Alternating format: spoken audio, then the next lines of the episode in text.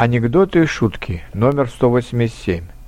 «Ой, соль рассыпалась, это к ссоре!» – озабоченно воскликнула жена. «А может, обойдется?» – попытался успокоить ее молодой муж. «Да нет уж, дорогой, я уже настроилась», – заявила жена.